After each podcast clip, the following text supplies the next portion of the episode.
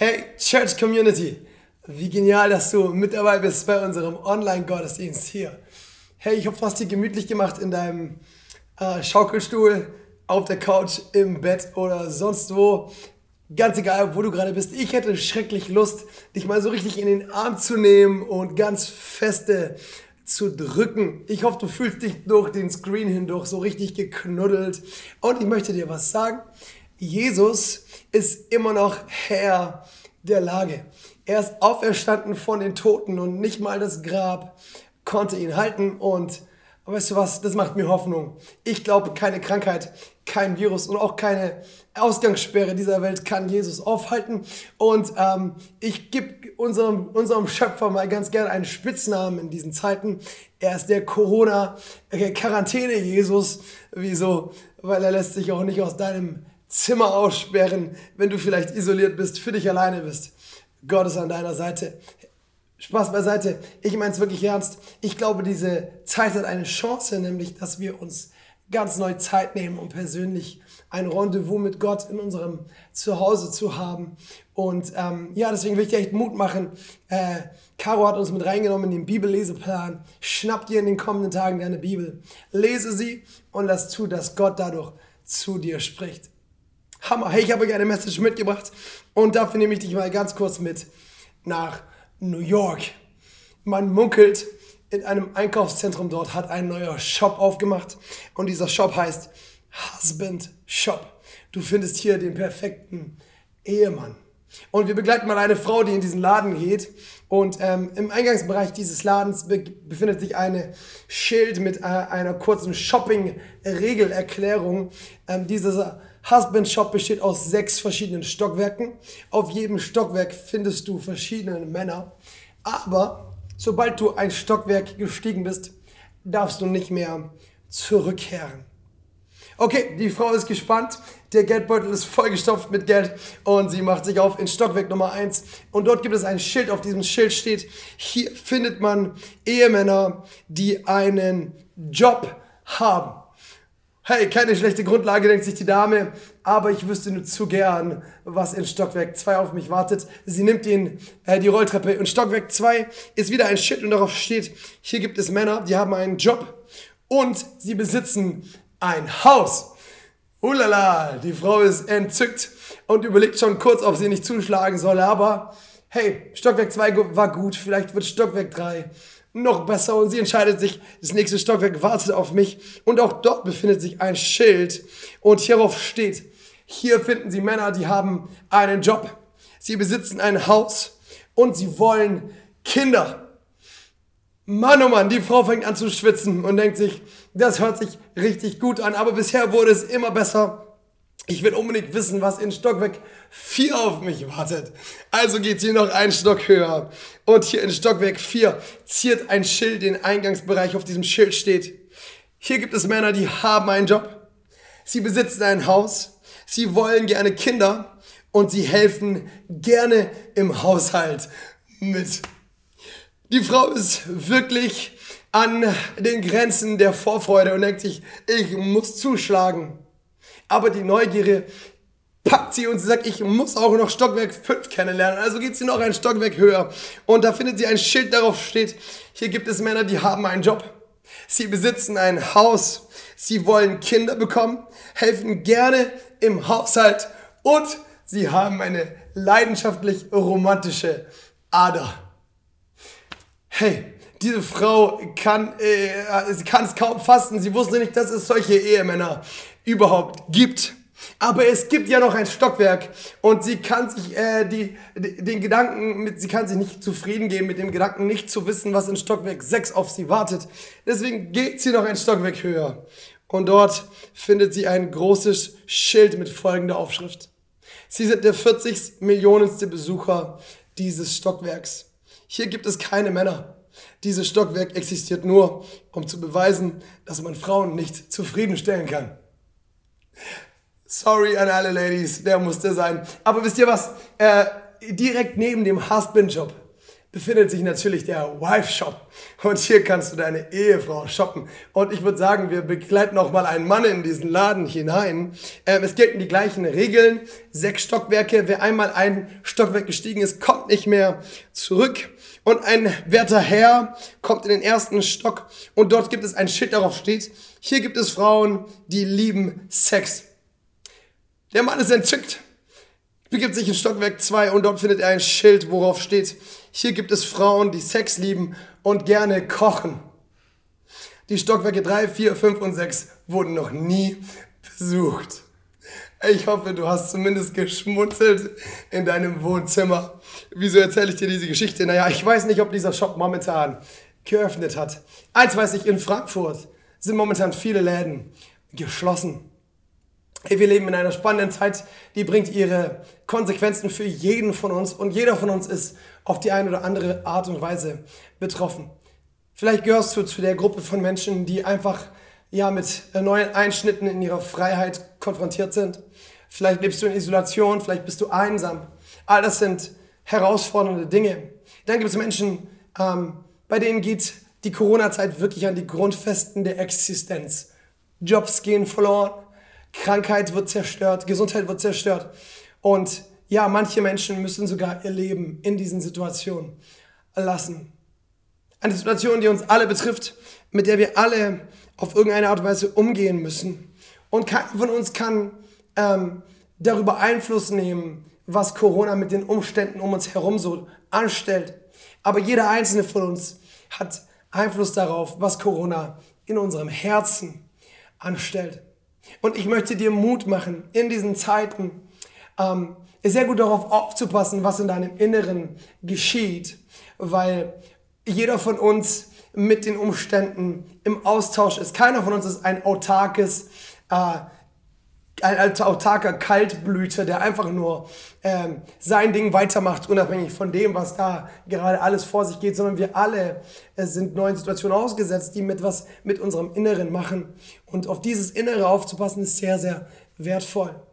Wisst ihr, eine Art und Weise, wie wir in unserem Inneren auf all die Umstände reagieren können, ist zum Beispiel Angst. Und Angst ist kein Gentleman. Angst äh, klopft nicht an die Türe unseres Herzens und sagt, guten Tag, hier bin ich, ich würde ganz gerne in deinem Herzen wohnen. Nein, Angst ist ein Einbrecher. Angst bricht herein in unser Leben und äh, macht sich dem Platz, den sie haben will. Er macht sich breit. Angst fängt an zu stänkern und fängt an, unsere positiven Gedanken zu verdrängen und will uns das Leben schwer machen. Den Kampf gegen Angst müssen wir nicht verlieren. Wir können unser Inneres füllen mit positiven Einstellungen die den Raum füllen, sodass Angst keinen Platz mehr findet. Und ich habe dir heute drei Antworten, drei innere Einstellungen, mit denen du auf die Corona-Situation antworten kannst, aus Gottes Wort mitgebracht. Und ich will dir Mut machen, sie dir zu Herzen zu nehmen, deine Herzen mit diesen Einstellungen zu füllen und damit gut innerlich gewappnet zu sein auf all das, was vielleicht noch auf dich zukommt. Die erste Einstellung, in die ich dich mit hineinnehmen will, heißt Dankbarkeit. In Thessalonicher 5, Vers 18 finden wir folgenden Vers. Seid dankbar in allen Dingen, denn das ist der Wille Gottes in Christus Jesus für euch. Dankbarkeit ist eine Tugend, eine Einstellung, die dir in diesen Tagen unglaublich gut tut. Ich bin überzeugt davon, es ist unglaublich schwierig, niedergeschlagen und gleichzeitig dankbar zu sein. Unsere deutsche Sprache hat so manche spannende Begriffe. Und ein Begriff, den ich sehr schätzen gelernt habe, ist das Wort Dankeschön.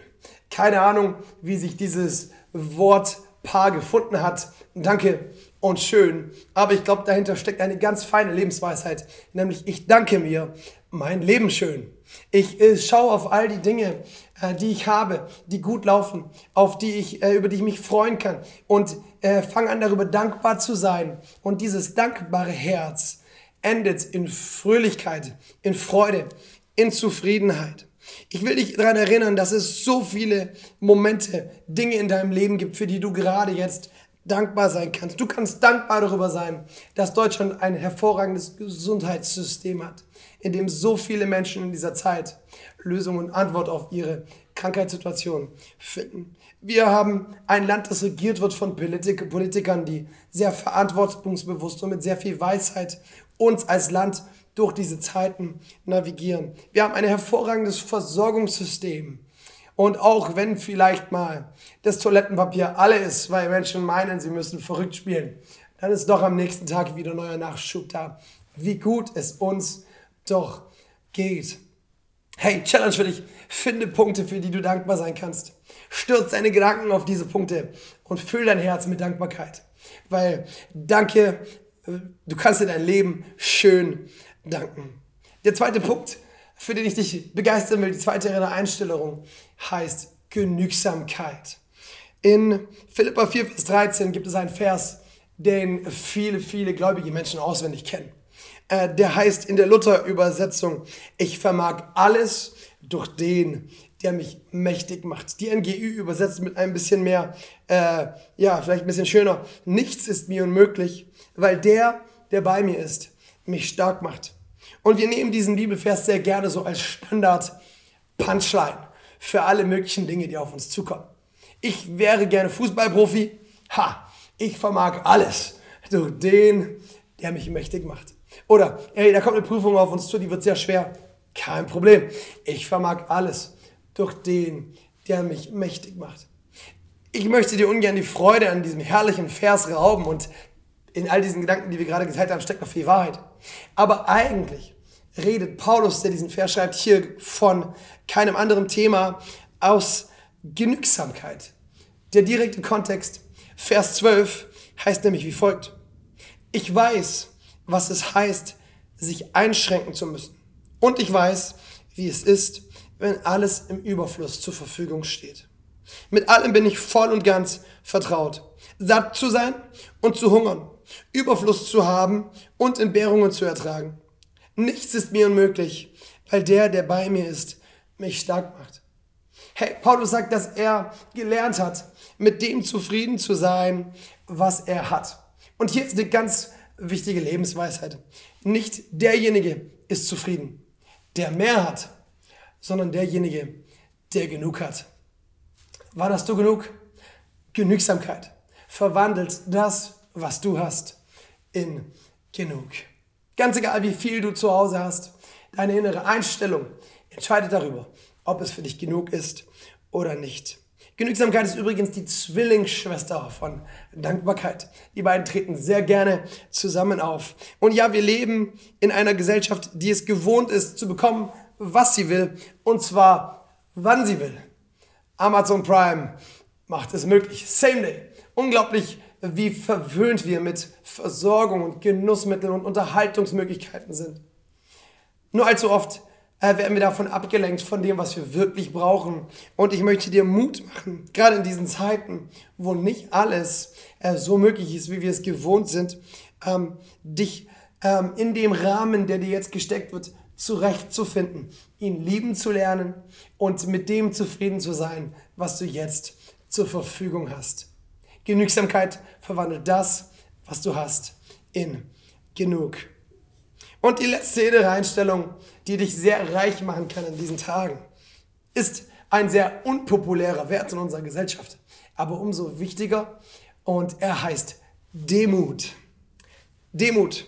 1. Petrus 5, Vers 6. Dort fordert uns Petrus auf, demütigt euch unter Gottes mächtige Hand, dann wird er euch auch zur richtigen Zeit erhöhen. Wisst ihr, die Corona-Krise macht mir eins ganz neu bewusst. Es gibt so viele Realitäten, von denen ich abhängig bin, auf die ich keinerlei Einfluss habe. Ich kann die Ausbreitung dieses Virus nicht steuern. Ja, ich habe meine Rolle zu spielen, das stimmt. Aber ich habe diesen Virus nicht ins Leben gerufen. Keiner von uns. Keiner von uns ist dafür zuständig, dass die Sonne morgen wieder scheinen wird. Und keiner von uns ist dafür zuständig, dass es morgen auch wieder regnen wird.